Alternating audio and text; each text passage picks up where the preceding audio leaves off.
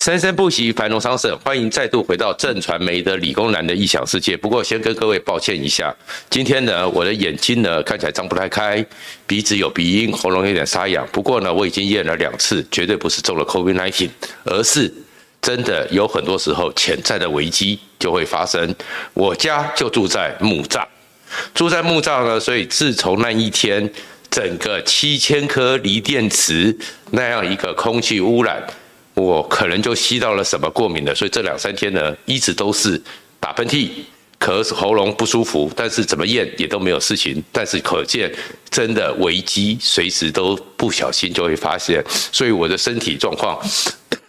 确实不太好，但是绝对没有中，没有染疫，也没有感冒，就是过敏的结果，空气污染。所以呢，其实就我要讲的就是，真的有很多时候，一些你不知道的危机。就会发生，而发生之后，怎么去处理，怎么去应对，怎么去应变，这个东西是要非常专业的能力。危机当然有很多人，就我们可以追究对错，可是应付危机才是一个政府最重要的能力。那一天呢，就是呢，在河堤上。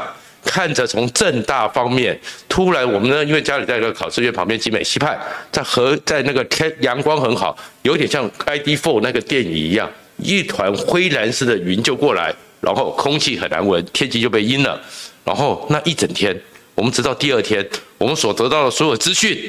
都不是新北市政府的，也不是台北市政府的。都是我们平常那些长辈图、那些群主在发的，所以呢，大家才会觉得太扯了。怎么一个现代化的政府处理这样一个空屋危机处理这么糟？但是那个只是我们文山地区、木栅地区倒霉几天就算了。那台湾还有更大的危机，而这个危机正在发生。当然，这个发促成这个危机、恶意操作这个危机的。当然是北京，可是台湾，我们从这段过程看到的是，执行单位，你有足够的危机意识吗？你有居安思危吗？你有没有在面对这些状况的时候做好准备？因为如果没有的话，危机虽然是对方所造成的，但是要处理的，照处理不好的，恐怕我们得付出代价。昨天讲的就是。金门的那一个三无快艇被撞翻之后，在金厦地区，中国的海警船、海监船又登检我们的金厦邮轮，然后又侵入了整个马祖地区兰甘群岛，只有五点五海里这样一个原来在两岸之间经过好几场战争所形成默契的一个所谓的禁止限制海域，这些情况其实。都在发生，而且对台湾来讲，对赖清德这个新政府五二零上任之前，都可能造成很多不可预测之风险。那问题就在于，我们有做好准备吗？如果你关心这个频道，请记得按赞、分享和订阅。首先呢，我们当然知道说，这段时间里面，其实大家非全世界、美国、日本、澳洲还有台湾都很关切的，就是。在金门外海，我们海巡署的海巡舰在追缉一艘所谓的三无船只，就是也没有船证，也没有船号，也没有捕鱼许可，然后那艘船翻覆了，然后两个人因此呢不小心在那个过程中罹难，然后形成的是台海这目前重大的一个纷争，而这重大纷争以后，中国在三月多。即将形成两会，而中国内部现在的问题这么多，所以民族主义变成是他们可以拿这件事情当个出口。国台办严厉的谴责台湾，而严厉谴责台湾之后，趁机他们开始要去抹掉。台湾海峡、台湾的主权上的一个法律管辖权，所以他当登检金厦游人，就是在做这个动作。而这个动作呢，就一般叫做新灰色地带的一个尝试。而这个状况呢，其实有点像以前的时候呢，中国呢，或是我们其实古老的时候。当时的整个勘验呐，或什么没那么精准，两块龙地在争的时候，夜黑风高的时候，我就偷偷的把界碑往这边挪一点，偷偷的挪一点，这个慢慢的就不断的鲸吞蚕食。中国的东山、东北、大东北地区。大兴安岭一带，当年在三百年前、两百年前也是这样子被沙俄帝国吃掉了好多土地。现在他们在我们台湾正在做这样的一个动作，而这个动作其实是台湾国家安全、台湾台海安全里面一个重大的挑战。这东西是有节奏的。他们现在的共机共建，基本上是中国认定他们已经壮大了，他们壮大到不想再接受。美国这个过去几十年所定下来的世界秩序，他们要把台海宣称是他们内海化，所以他们不断的挑战，要抹掉所谓的台海中线。然后接下来呢，又突然之间就是过年前的 M 五零三这个航线，然后也是又把那个 M 一一二一、M 一二二、M 一二三直接从厦门、福州整个就飞出来的飞机，都变成是告告诉你，他们不承认这个空域。是跟台海之间、台湾之间是有默契的，他们在抹除这个，就是想要抹掉所谓台湾海峡是国际自由航行的公海，台湾海峡上空是国际自由航行的空域这样的一个既存在世界数十年的事实，然后要把台湾海峡给内海化，然后现在呢，又出了这么一个所谓的海上。禁止限制区域里面的纷争之后，由于我们政府海巡署出了一些肉丝，变成他们可以无限上纲。无限上纲之后，他们当然就变成是，所以在金门、马祖，那他们的海监船、海巡船就开始尝试着做出一个宣示，这个宣示就是台湾海峡的管辖权在我们近海地区里面，他们不承认。我们是有管辖的主权，这个其实对台湾来讲都是一种中国想要慢慢的透过一些渗透的方式、一些突破的方式，抹除掉过去两岸之间的一个现状。而我们政府处理的当然立场要坚定，可是执行的单位，因为你海巡署没有录影的事实影像，造成了。中国可以无限上纲，策动小粉红，拉高民族主义，而台湾内部也因此造成了蓝绿之间可以互相斗争的一个纷扰。其实这个东西如果持续的，以中国绝对不会松手，未来一定会找到各种的理由，不断的升高。台湾你要怎么办？而这样一个紧张，这样一个纷扰，如果持续的发生，会不会产生什么擦枪走火，让两岸情势？出现了大家所不愿意看到的，都是我们要关切的。然后，其实处理这样的事情呢，一个政府、一个执行者、一个政府的任何一个部门，都要非常的有高度警戒的危机意识，而且应该早就事先做好各种的 SOP 层次，要到什么层次，对应应该由谁来对应，执行应该怎么执行。都是该有 SOP 的。当整个金门快艇这个事件出现的时候，我刚好跟那个国际关系台湾非常研究、非常有研究的明居正老师有见到一个面，当然就会问他，他会说，因为这个东西牵涉到印太地区台湾海峡自由航行权，美日一定会出手，而且美日的出手其实一定是非常的有逻辑。非常的有智慧的，那我们就来看，确确实实，当我们整个金门快艇事件整个喧腾起来之后，美国真的有出手了。可是我们要关切的是，要看的是，我们能够从美国的出手的节奏，美国出手的那种 SOP 里面有没有学到台湾该做什么？美国呢，面对这件事情，美国讲话了，而美国讲话是，首先是他们的。白宫的国家安全顾问苏利文，这个层次就够够高了，也代表了白宫。可是他讲的是不评论具体个案，但是台海附近的和平稳定至关紧要，美国会持续的大声呼吁、大声的声明，台海的和平稳定不允许、不容许。任何一方用任何一个方式刻意的破坏，他讲到这边到此为止，他都告诉你说，美国关切台海的和平稳定，不容许刻意的加以破坏。但是他没有直接出面指责，因为他不想把它变成是美中的直接对抗。然后接下来国务院，但是国务院并不是由正式最高层次像布林肯这些人，而是由副发言人米勒出来。可是米勒他讲话就有他的智慧和逻辑，甚至有没嘎的。他会提的是，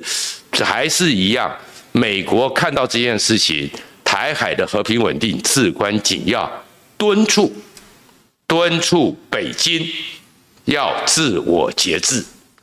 敦促北京。要设法跟台湾进行有效的对话，处理这个问题。你要看到这里面，想好像说这就是外交语言嘛？没有，它其实很清晰的，就是美国很清楚的知道，这个本来是一个走可能疑似走私的一个事件，在执法过程中发生了一些问题，但是要无限上纲的是北京，所以他敦促北京。敦促北京，然后台湾有一些在野党的人就说：“哎，都是你民进党政府不跟中国对话啊，没办法解决问题啊。”美国也很清楚的讲说，不对话的是北京，不是台湾，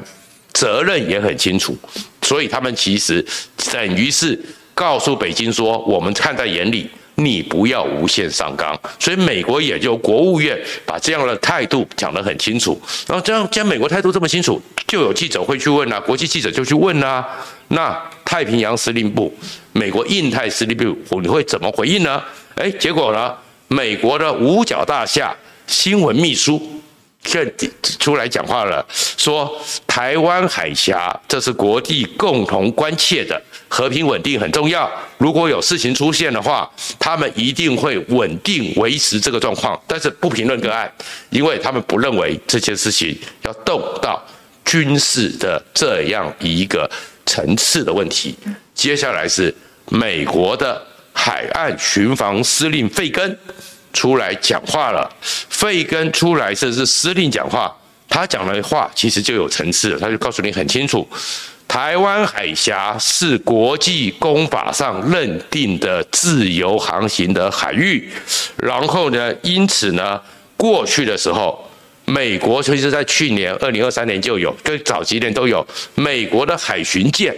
曾经穿越过台湾海峡，而将来你也会看到。美国的海巡舰会过来这边确定这个立场，他是很清晰的告诉你说，过一段时间，如果中国再闹下去，美国那种四千五百吨的海巡船就会穿越台湾海峡了，告诉全世界，这个是自由公海，没有中共片面认定的，它是属于中国的内海。然后他又加了一句，其实印太地区。跟美国有海警合作的国家都会这么做，也就是告诉你的日本、菲律宾、加拿大、澳洲，可能他们的海警船都会经过。而他为什么会讲这种话呢？因为我们跟美国有签订海岸巡防的海洋巡防的合作备忘录，所以。把这个层次就变成是一个执法和海岸巡防的一个层次，而美国会过来，所以中国用海警船，其实中国也要去承受到全世界认为你片面改变现状的一个压力。然后你看到这个美国在处理这个事情的时候，层次规格由谁发言，由谁行动都非常清晰。那我们台湾呢，却出了一个问题，竟然没有录影。而没有录影呢，你就变成是有些东西，人家就是抓到你的一个漏洞，就一直讲下去。第二个状况是，竟然整个海巡署或我们的海委会在公布这个事实真相的时候，这种事情一次就要把它敲一锤定音。先前的说法说他自行翻覆，后面又反反复复变成是有碰撞，然后结果呢？你抓到了那救起来那两个，当然有两个人罹难了。救起来那两个，你又说是四川口音、贵州口音，四川贵州又没有海洋，他们应该不是渔民，他们是来走私的呢，还是什么的？你要查清楚嘛。就这些，我们海巡署都没有，都没有，就落下话柄。落下发饼，就变成是可以变成有人在这里面扩大纷争的一个最好的窗口。然后这个情况里面，其实我们呢就会觉得非常的荒谬。现在是什么时代了？是二十一世纪，台湾是资讯大国，然后密录器、监视器、行车记录器是这么容易取得。随时都该有的标准配备。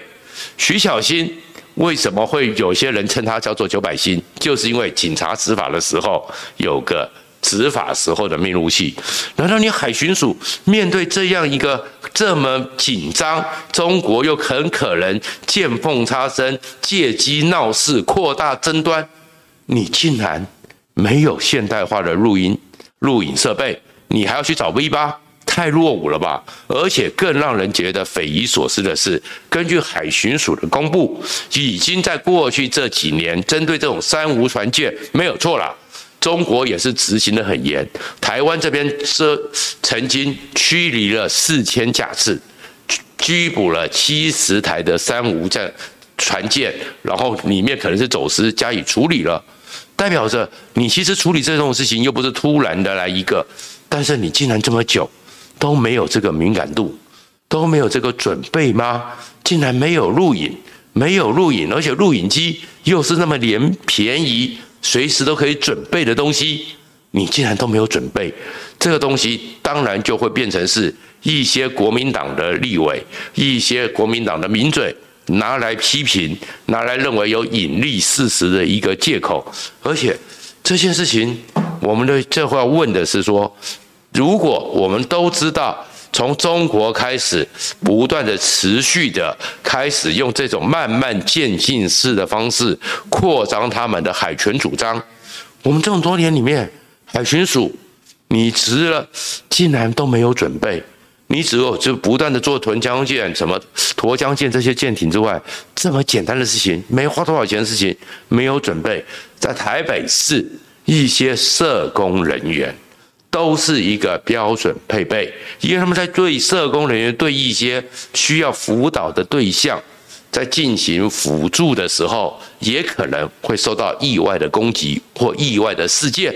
他们都有准备，我们海巡署竟然没有准备。第二个是你这些人，你也没有查清楚，然后回去之后可以让他们回到大陆去以后就翻供了。翻供之后，就变成是国台办还有中国小粉红升高台湾对台湾威胁，而这个状况当然就变成是他们拿这个当成借口，也是逼迫赖清德五二零之前你的讲话、你的五二零讲稿变成是他们的一个筹码。所以整个事件里面要回来看的就是，在最上位的台湾的国际定位没有问题。